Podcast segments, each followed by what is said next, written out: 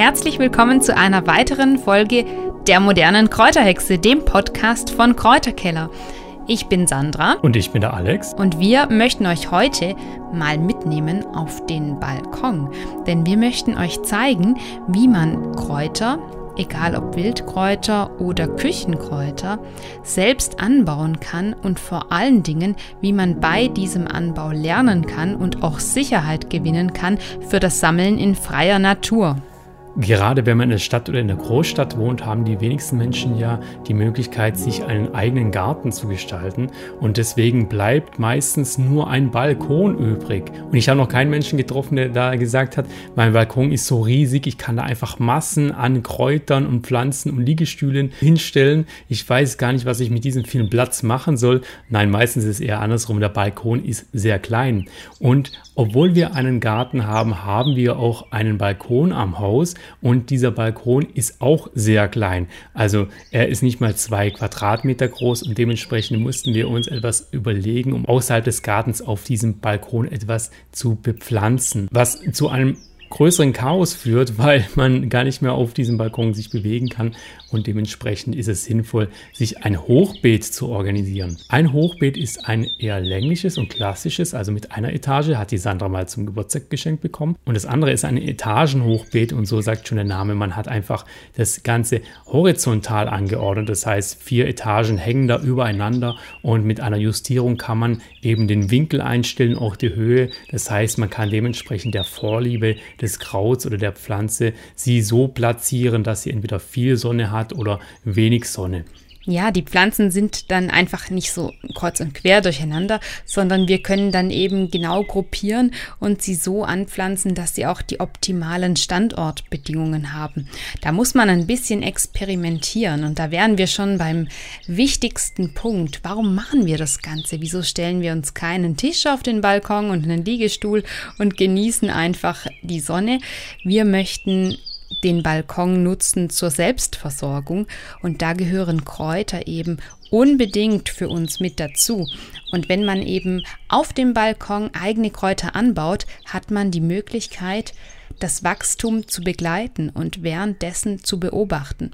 Genau zu sehen, welche Pflanzen brauchen mehr Sonne, welche lieben es halbschattig, welche sind vielleicht nicht so geeignet für einen windigen Standort und so weiter und so fort.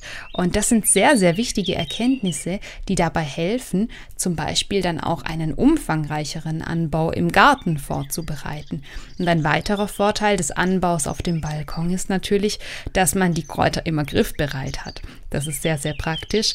Das schätzen wir eigentlich am meisten, denn wenn wir was kochen, dann haben wir immer genügend frische Kräuter da jeden Tag und fast das ganze Jahr über. Im Winter bauen wir dann das Ganze natürlich ab und dann kommen die Kräuter ins Winterlager. Einige sind nicht winterhart, manche blieben aber auch draußen in diesem Jahr. Und obwohl es mehrere Tage strengen Frost bei uns hatte, haben die sogar überlebt und sind jetzt wieder ausgetrieben. Es waren klassische Küchenkräuter, wie zum Beispiel Schnittlauch, Petersilie, aber auch Rosmarin. Und das ist wirklich sehr bemerkenswert, denn bisher sind wir davon ausgegangen, je kleiner der Topf, desto schwieriger ist es für die Kräuter, auch im Winter draußen zu überleben.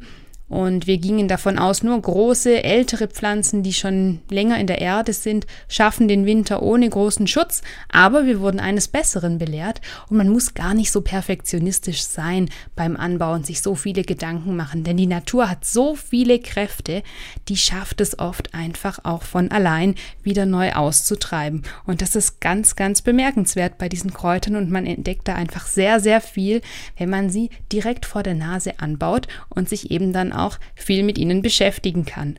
Wir nutzen diese Hochbeete auf verschiedene Arten. Klassischerweise füllt man natürlich ein Hochbeet mit Erde und pflanzt dort direkt seine Pflanzen ein. Bei uns ist es allerdings so, wir brauchen einen Lagerplatz, wo wir unsere Pflanzen vorziehen, die später dann in den Garten umgesiedelt werden. Und so haben wir einfach mit den Hochbeeten zum einen eine kleine Anbaumöglichkeit, wo wir direkt dann Salat zum Beispiel direkt in die Erde pflanzen oder eben eine Ablagefläche für Pflanzen, die dann später nochmal irgendwo anders hinkommen. Und so ermöglichen es uns die Hochbeete, dass wir einfach mehr Struktur auf unserem Garten bekommen und nicht alles irgendwo kreuz und quer durch die Gegend fliegt.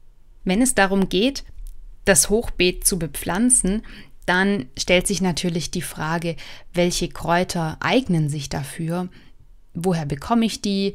Kaufe ich die fertig oder kann ich die selbst vorziehen? Und wenn ja, wie macht man das dann ganz genau? Und es gibt da ganz unterschiedliche Herangehensweisen. Wir ziehen die allermeisten Kräuter selbst vor oder vermehren sie über Stecklinge. Das geht bei fast allen Küchenkräutern, dass man sie aus Saatgut vorzieht. Über Stecklinge vermehren kann man zum Beispiel wunderbar Rosmarin. Und so kann man eben schon ganz früh im Jahr, ungefähr im März, beginnen und Kräuter vorziehen. Das machen wir im Haus Dazu nutzen wir dann meist Anzuchterde, die sich eben für das Vorziehen von Kräutern sehr gut eignet.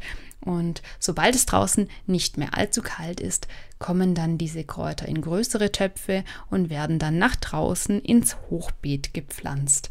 Und wir pflanzen im Frühjahr meistens klassische Küchenkräuter wie eben Schnittlauch, Petersilie, Rosmarin, Oregano, aber auch zum Beispiel Koriander und natürlich auch das ein oder andere Wildkraut.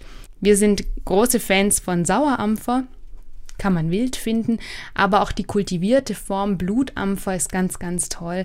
Hat so rötliche Maserung in den Blättern und das ist auch sehr, sehr dekorativ für ganz viele Gerichte. Was aber ganz besonders schmackhaft ist, das ist Brunnenkresse. Und auch die bauen wir jedes Jahr selbst auf dem Balkon an.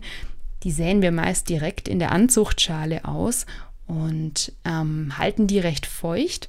Da Brunnenkresse auch wild nicht mehr so häufig zu finden ist, haben wir uns dazu entschlossen, sie selbst anzubauen. Dann können wir ohne schlechtes Gewissen ernten und können auch selbst Saatgut gewinnen, denn die beginnt dann etwa im Frühsommer zu blühen und bildet dann irgendwann solche schotenartigen Samenstände aus und da kann man dann selbst wieder Saatgut gewinnen fürs nächste Jahr. Etwas später im Frühjahr fangen wir dann auch an, den Balkon mit Blütenpflanzen zu verschönern. Denn natürlich soll es da auch ein bisschen blühen und es soll auch was für die Bienen da sein. Die Bienen sind sehr, sehr wichtig und auch auf einem kleinen Balkon, selbst wenn man in der Stadt wohnt, kann man etwas für den Artenschutz und für die Bienen tun. Und viele Menschen haben Geranien auf dem Balkon, in den Kästen. Wir säen dort eigentlich Insektenweiden aus mit Blütenpflanzen, meistens essbaren Blüten, die man dann auch im Salat nutzen kann oder die man für ein Heilpflanzenöl ansetzen kann.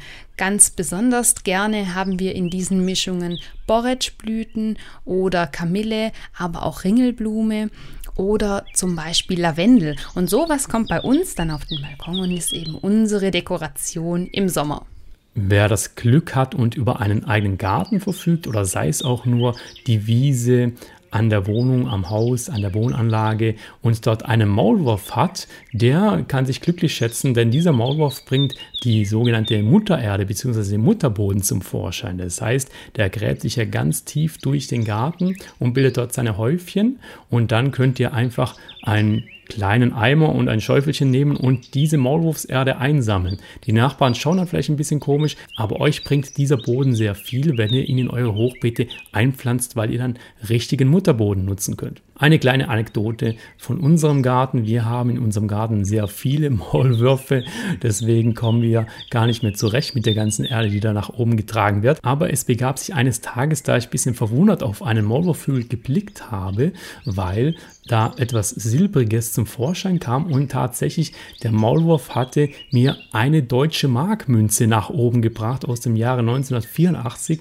Die hat wohl mein Vater oder mein Opa oder eines der Familienmitglieder damals verloren und die hat sich dann ihren Weg nach unten gebahnt und der Maulwurf hat sie wieder nach oben gebracht. Also man kann auch Glück haben mit dem Maulwurf.